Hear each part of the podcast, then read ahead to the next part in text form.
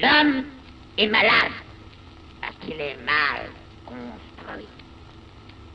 Il faut se décider à le mettre à nu pour lui gâter cet animal qui ne démange mortellement.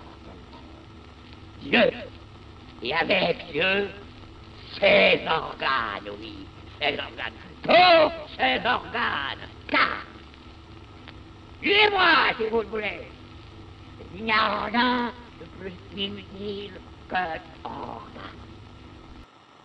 E aí? Limpar a garganta aqui falar com vocês, tipo, limpar a sala. Cara, que saudade. Quem diria? Algo tão mecânico como gravar esse podcast toda quinta-feira. De manhã me daria tanta saudade por conta de um feriado. Poucas coisas eu sinto saudade desse mundo, mas impressionantemente tô com saudade de gravar esse podcast. Nem eu entendi o que, que deu saudade.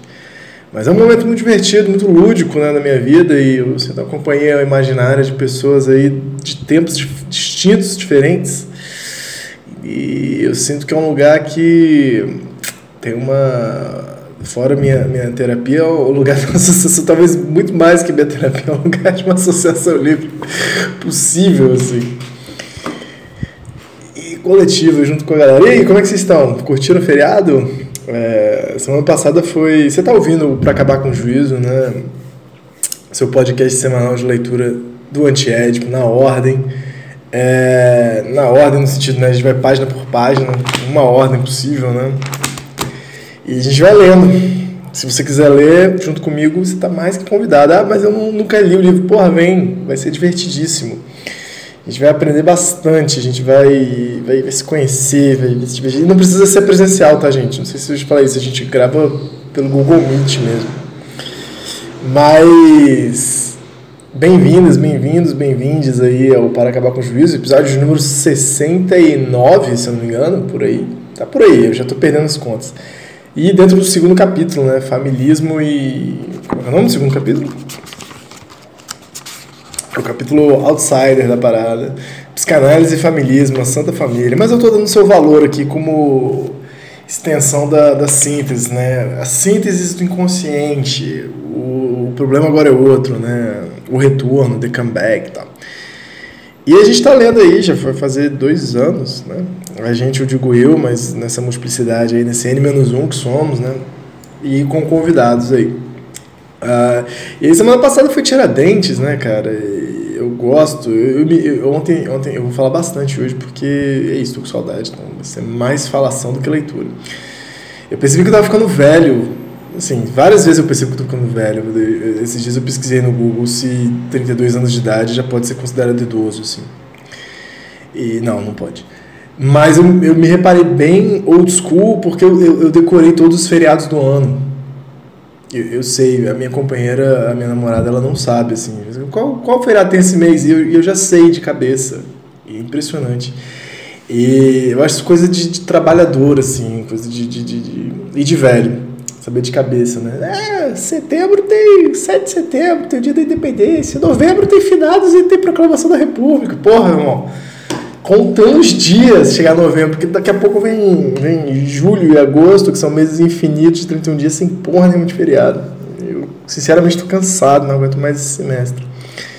Mas o que, que eu estava falando isso? É, foi Tiradentes, né? Mas além de Tiradentes, foi também Carnaval, principalmente para o Rio de Janeiro e para São Paulo, assim. E aí voltei a participar de bloquinhos de carnaval. Tô morando aqui em São Paulo, né? E, foi bem legal, cara. Pô, fui em dois, assim. Não tenho esse espírito mais jovem, né? Eu sou, tô muito mais para esse senhor de idade, idoso de 32, que, que sabe todos os, os feriados, né? Apesar de que São Paulo temos novidade, né? São Paulo tem outros feriados. Por exemplo, lá no Espírito Santo de onde eu vim, dia Dia... Segunda-feira, essa agora, foi feriado também. Foi o lugar mais privilegiado que teve, que parou desde Tiradentes, dia 21, e foi até o dia, deixa eu ver aqui no calendário, aqui, ó, os fatos. Até o dia 25, que é dia de Nossa Senhora. Imagina, que delícia, que doideira, que loucura. Você viu que eu nem botei o despertador ainda, né? Então eu tô falando mesmo. E aí foi muito bom estar nos bloquinhos lá. E tirei um domingo para descansar e a quinta-feira eu tava, tava chapando melão, feliz da vida. E aí eu não gravei. Eu pensei até em levar o celular para gravar o, o podcast no bloquinho, mas é, aí too much, né, cara? Aí ia ser forçar a barra e. Assim, eu acho que ia ser uma experiência legal. Assim, eu já gravei na praia e gostei. Agora, gravar em bloquinho de canal fica para ano que vem. Fica a sugestão aí. Vou gravar com as pessoas transeuntes, assim. Já pessoas lá. Aqui! Vou dar um negócio aqui pra você, você comenta comigo. As máquinas desejantes são compostas de sínteses conectivas, não sei o quê. Pô, que doideira. Tipo, essa cerveja tá bebendo, caralho. Pô, ia ser minimamente uma performance interessante. Ou não, pessoa meio corta a brisa do carnaval. Vamos lá, cinco minutos de o que você precisava. Antes de começar a gravar mesmo, cara, eu, eu sempre brinco que. Sempre não, né? Sempre que eu tenho. Eu tô, tô com esse hábito de falar sempre, né? sobre algo que eu faço, sendo que nem tão sempre assim. É mais um caguete mesmo. Tá. Mas nesse livro, no Antiédipo, tem muita menção ao Lacan, né? Ele é um grande diálogo também com algumas proposições lacanistas, lacanianas, e elogioso também ao Lacan em vários sentidos, como Foucault também é elogioso ao Lacan por dar uma resgatada na psicanálise do que ela podia ser de psicanálise do ego, de algo biologicista, os caralho. Só que eu não tenho conhecimento bacana do Lacan, assim, mal mal tem conhecimento do Deleuze do Guattari, mas Lacan tem menos ainda. E eu participo de um, de um seminário do Lacan, não, não do seminário Lacan, né? não voltei no tempo, Lacan já morreu, né? Você não sabe, Lacan morreu em 81, né? Mas é um, um, seminário que se propõe a ler cronologicamente os seminários do Lacan, né? um seminário para ler seminários, é um meta-seminário. E estamos seis. Eu, eu, lembro que eu entrei é, lá de Vitória, né, da professora que eu tive na, na UFES, a Ana Augusta, um abraço Ana Augusta, Augusta Miranda, bem bacana ela. E aí eu lembro que eu entrei quando, a gente tava, quando eles estavam começando a ler o 1, né, os escritos técnicos do Freud, aí eu apareci no 2 um pouquinho, o 3 e o 4 eu perdi, o 5 eu voltei. E agora já estamos no 6. E, cara, tem umas paradas bem legais, assim, e é um cara de... difícil, né, é um, é um autor muito difícil, assim, muito labiríntico, né, o, o, conhecimento do cara, mas eu tenho achado muito interessante, assim, até tô, tô revendo minha postura, não que eu tivesse uma postura muito agressiva, porque eu também tenho uma humildade mínima de ver que também não sei do cara para criticar, né, mas o interesse, acho que tem vindo um interesse, assim, na, na, na, proposta, então eu sempre falo, olha, esse livro fala muito de Lacan, se você gosta de Lacan, vem aqui conversar comigo um pouco pra gente trocar uma ideia, por favor, não sei quem ouve essa porra aqui, né, mas um dia lá no futuro, se estiver ouvindo isso aqui, você gosta do Lacan, tem uma intimidadezinha, vem cá conversar um pouco. E eu queria pedir, se alguém soubesse me indicar se existe alguém que faz esse trabalho que eu estou fazendo mais ou menos, de ficar lendo uma obra, não precisa nem ler parte, parte dos seminários, mas algum podcast. eu tenho ouvido muito podcast, uns não tão bons assim mas que discutisse os seminários do Lacan. Eu achei um, só que eu acho que foi interrompido. Vou mandar mensagem pro cara. Acho que o cara parou no 4, assim. E aí também, sinceramente, não estava curtindo muito a onda do cara. Acho que se chama lacantropismo.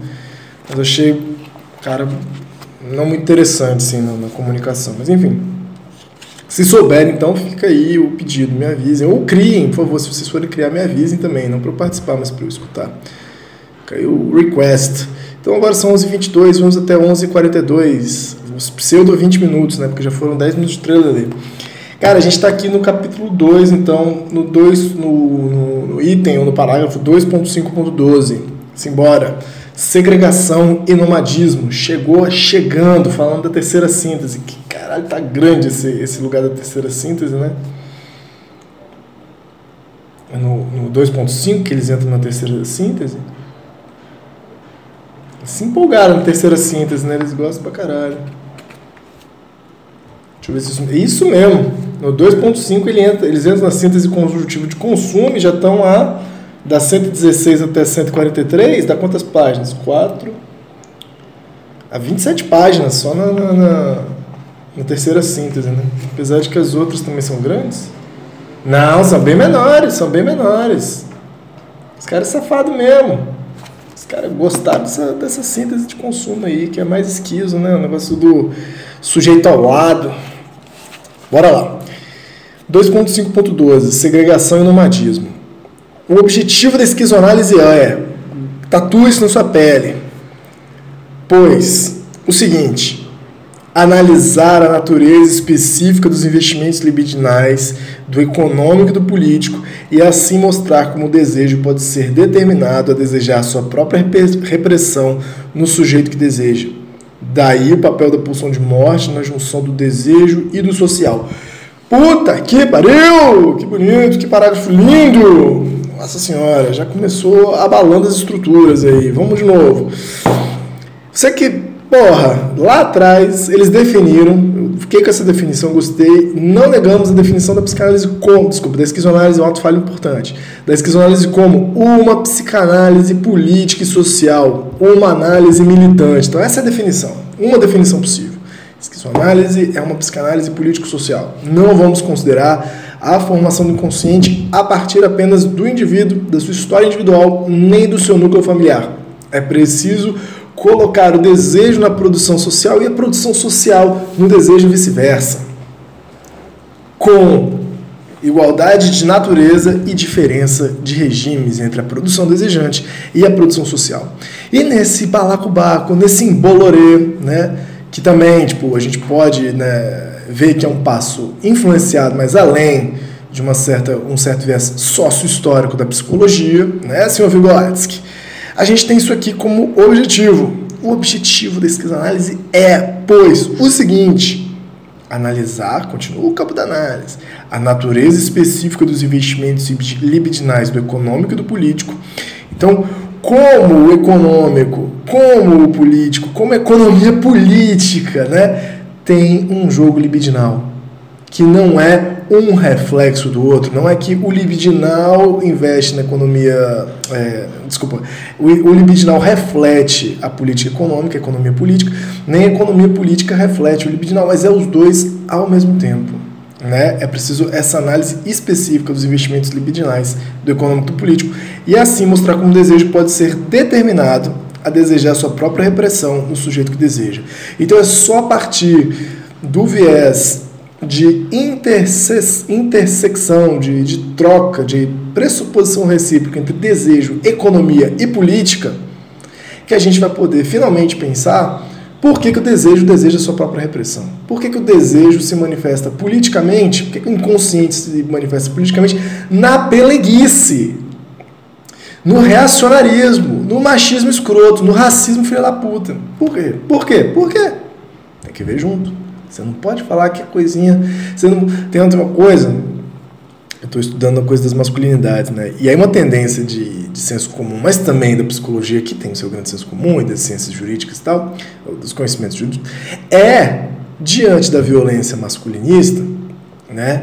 É, seja ela de fóruns, né, de homens pelos direitos dos homens, dos incels, essas caralho, tudo, seja pela violência doméstica, tender a uma disciplinarização individual desses agentes da violência, desses agenciamentos de violência, né, de alguma maneira, desses indivíduos serem ou patologizados, ah, esse cara é doente porque ele é agressivo, porque ele é violento com a mulher, ou esse cara ele precisa ser recriminado, repreendido, sancionado juridicamente.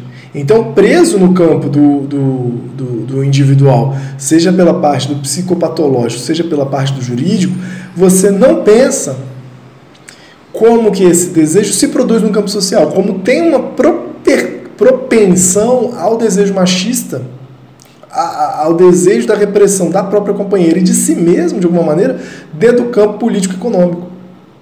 Essas condições necessárias para que isso aconteça. Né? Não, não condições para que isso aconteça no sentido de uma coisa leva a outra, mas como isso está imbricado imbricado, perfeitamente imbricado. Desejo, economia política, desejo de, de machismo e dentro da economia política é, que a gente existe, né?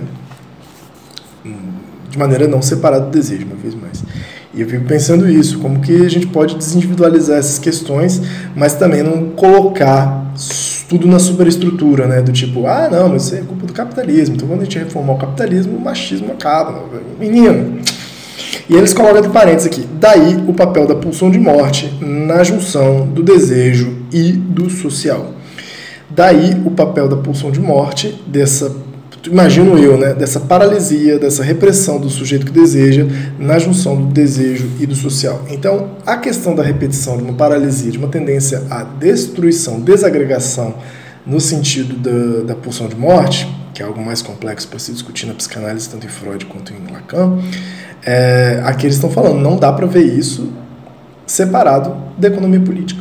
Não dá para achar que a pulsão de morte, esse, essa tendência uma certa repetição, uma tendência à volta ao inanimado, uma paralisia né, pela repetição, ou mesmo um, um instinto de desagregação, de separação, de extinção, isso não pode ser dado no campo do biológico ou mesmo da estrutura da linguagem, mas sim no campo econômico, político, libidinal. Seguindo, tudo, tudo, virei a página, tudo isso se passa não na ideologia, mas muito mais abaixo, beneath, beneath, beneath, beneath é embaixo, under, né? Um investimento inconsciente de tipo fascista ou reacionário pode coexistir com um investimento consciente revolucionário. Quem nunca, né? Quem nunca? Quem nunca levantou bandeira, né? Um investimento inconsciente do tipo fascista, você faz por dentro, né? Essa grande vontade de ser o líder, o representante, o manda-chuva, de ser a pessoa que fala mais, os caralho a quatro. Tudo isso está coexistindo com o investimento consciente revolucionário. Queremos a revolução, queremos uma coisa diferente, queremos direitos para as mulheres, mas o cara está sendo, tipo, é, inconscientemente, uma produção fodida. Né? E vice-versa. O famoso. O, capitalismo está cheio disso também. Né? O, tudo que é liberal, né? a discussão racial liberal, o feminismo liberal, é isso. É isso. É um puto investimento consciente fascista, que os afetos não passam, né? tudo segregado tudo acho que não é sedentário pra caralho, estratificado pra caralho, mas o investimento consciente pessoa está sendo extremamente revolucionário, porque o capitalismo capturou a revolta, capturou, é, é o que mais vende hoje em dia, é, é ser anti-establishment. Dá vontade até de ser mais establishment. Então o anti-establishment virou tendência. E isso é complicado, isso aí é um problema que a gente vai ter que lidar com isso aí. Inversamente, pode acontecer, raramente, que o investimento revolucionário no nível do desejo coexista com o investimento reacionário conforme ao interesse consciente. É interessante se inversamente pode acontecer, raramente, que o investimento revolucionário no nível do desejo coexista com o investimento reacionário conforme ao interesse consciente. Eu acho que na situação que a gente vive atualmente é mais possível do que a gente imagina e mais necessário da gente ficar atento do que a gente imagina. Eu lembro que eu atendi um cara que ele era. tinha uma treta pesadíssima, assim, com, com a esposa.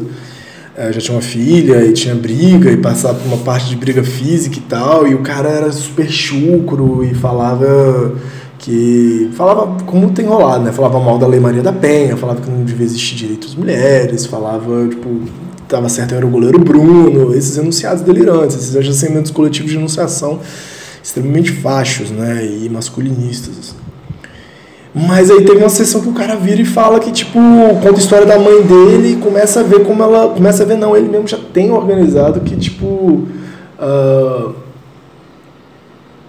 uma noção de como a vida dela foi dura e ele se emociona com isso por ser mulher, por não poder desquitar-se, por não poder ser prazer. Ele saca isso. E isso convive no mesmo sujeito. Eu fiquei, caralho. E o cara era, tipo, trabalhador do transporte, assim. E chegou um momento que ele fala, foi recente esse atendimento ele falou assim, cara, não, o governo, o cara, tipo assim, se você fosse dizer qualquer coisa, você diria que ele era bolsonarista, assim, né? Nunca se assumiu assim, no, no, em atendimento. Mas vira um ponto e fala, cara, o único jeito é tocar fogo em tudo mesmo, paralisar as coisas, fazer um, um, uma reviravolta. Tipo assim, só faltou ele falar trabalhadores do mundo univos, assim. Eu falei, caralho, que doido, velho. E aí você pensa assim, nas articulações também afetivas, nas redes afetivas que são estranguladas, assim, afetivas e comunitárias dos evangélicos, por exemplo, que muitas vezes são estranguladas, não vou generalizar. Mas, cara, que potência rizomática que não tem, assim, de, de entrada comunitária fodida, sacou? Com uh, investimentos conscientes extremamente fascistas e, e reacionários. E aí?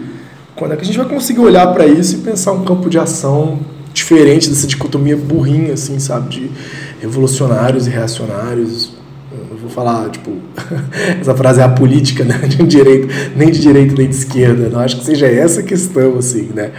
Mas se a gente quer se atentar às formações do inconsciente, né, esses investimentos inconscientes do desejo e os investimentos conscientes, né, de, de como é que eles chamam? De interesse, cara, a gente tem que ter um, uma chave de análise mais interessante, assim, menos binarista, eu acho. Vamos lá. De qualquer maneira, mesmo quando coincidem e se sobrepõem, os investimentos conscientes e inconscientes não são do mesmo tipo.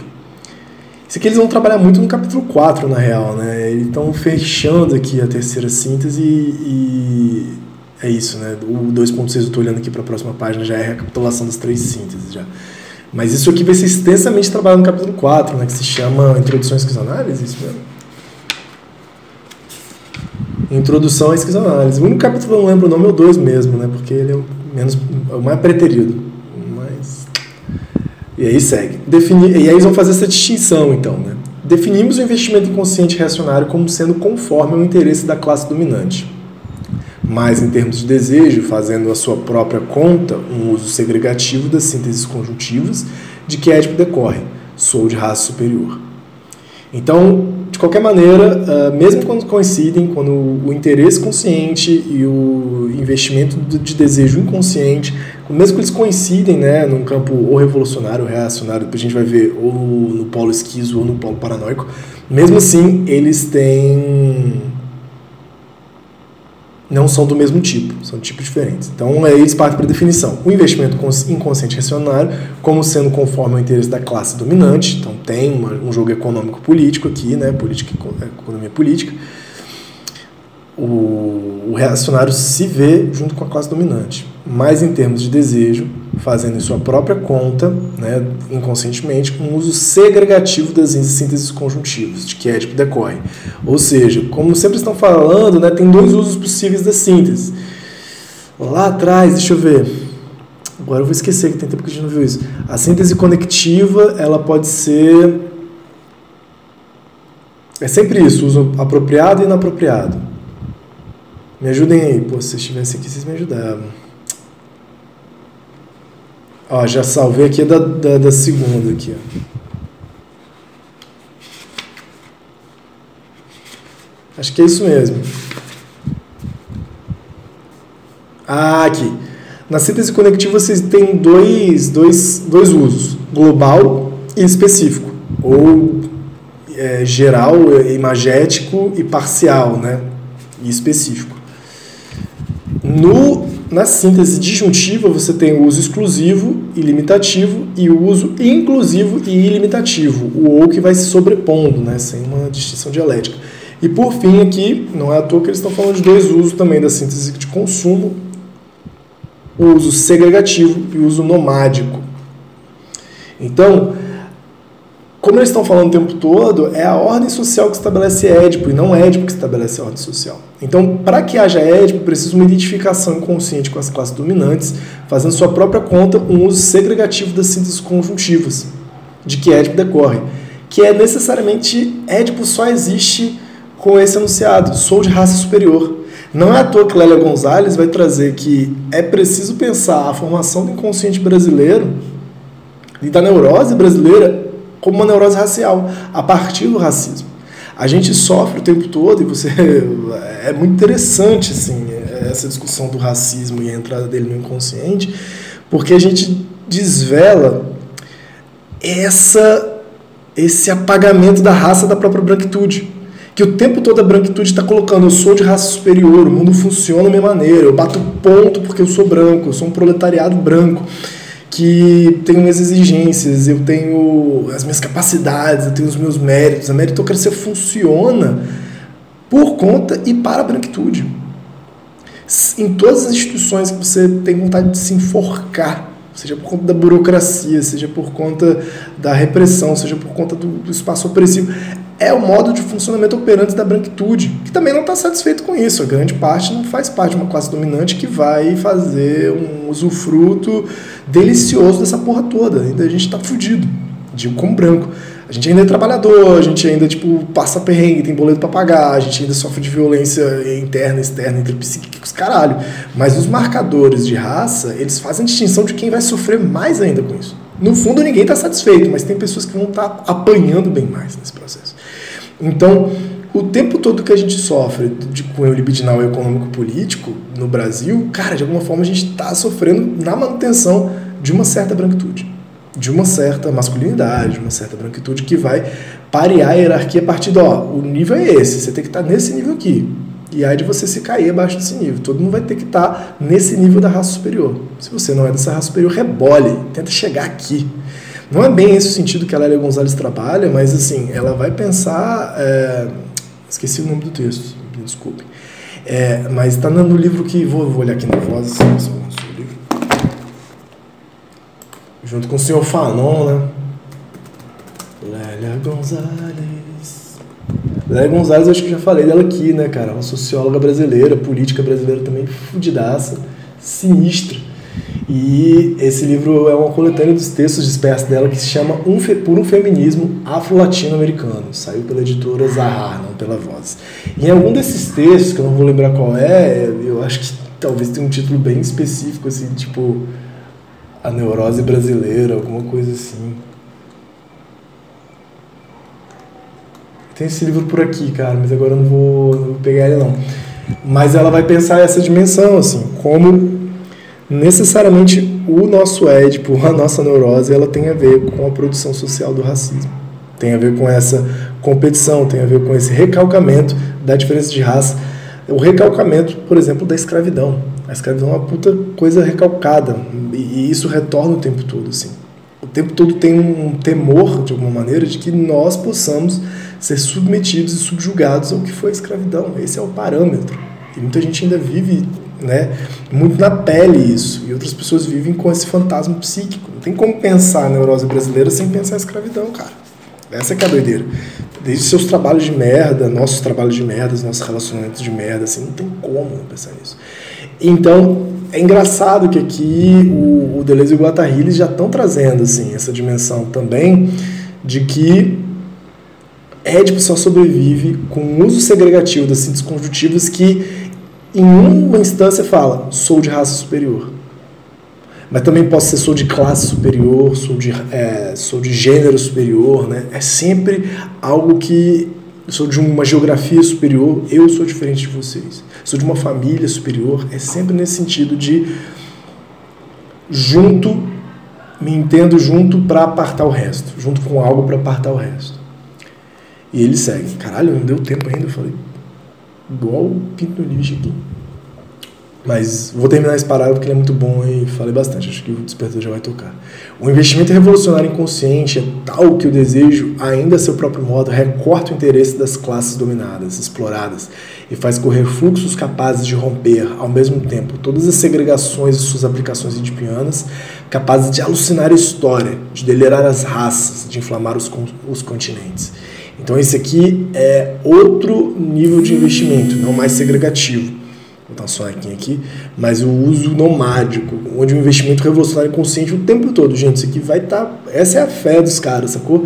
É tal que o desejo, ainda a seu próprio modo, recorta o interesse das classes dominadas, passa por isso, exploradas, faz a, a transformação do instinto int na, na, na, sociedade. E faz correr fluxos capazes de romper ao mesmo tempo todas as segregações de suas aplicações edipianas, capazes de alucinar a história, de delirar as raças, de inflamar os continentes.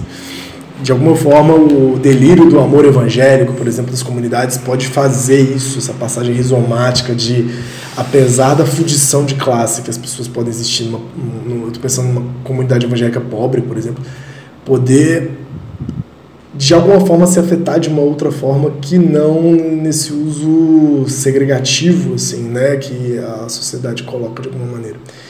E isso é brecha para muitas outras coisas implodirem esse édipo, implodir esse sou de raça superior, porque o tempo todo sim, os evangélicos vão dizer eu sou de religião superior também. Tem esse uso segregativo o tempo todo. É, tem o mundano e tem o evangélico, né? nem sei qual é o outro termo. O mundano é aquilo que não presta, né? música do mundo e tal sacro, sei lá qual que eles falam.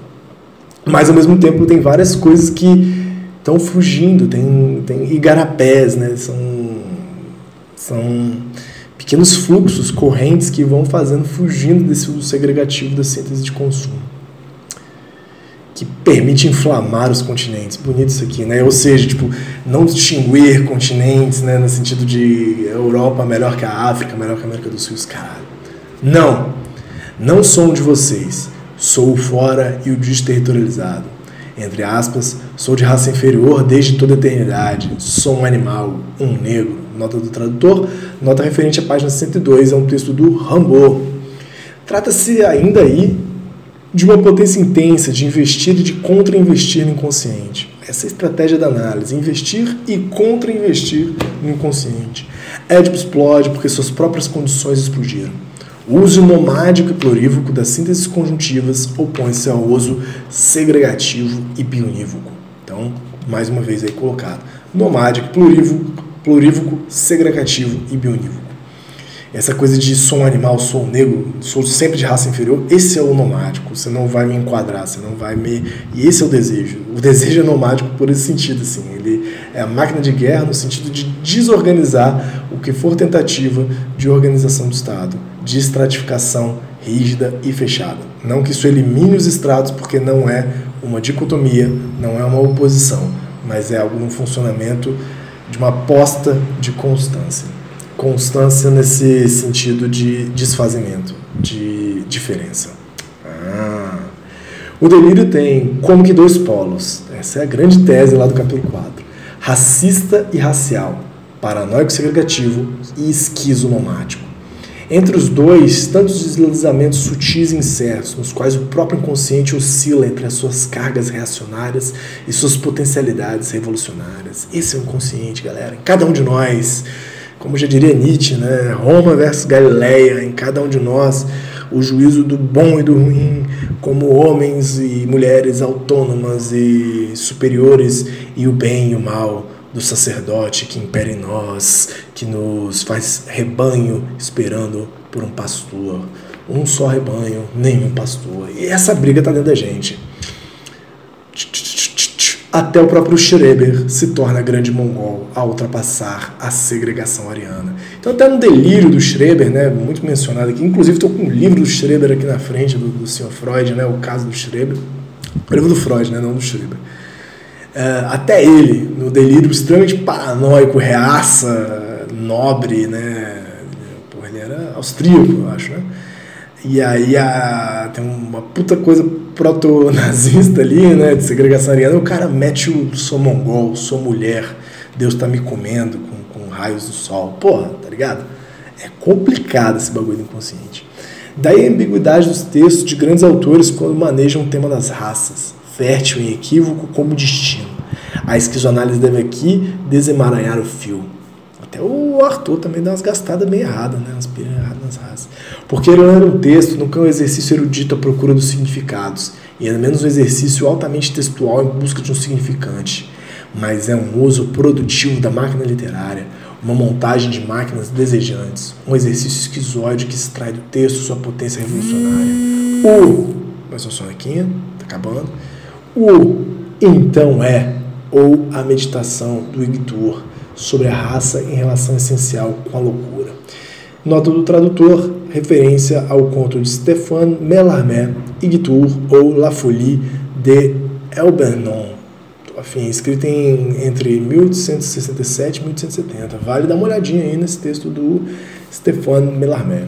Cara, isso aqui é muito bom que esse pequeno período que eles terminam, né? Porque ler um texto nunca é um exercício erudito à procura de significados, ainda menos um exercício altamente textual em busca de um significante mas é um uso produtivo da máquina literária, uma montagem de máquinas desejantes, um exercício esquizoide que extrai do texto sua potência revolucionária.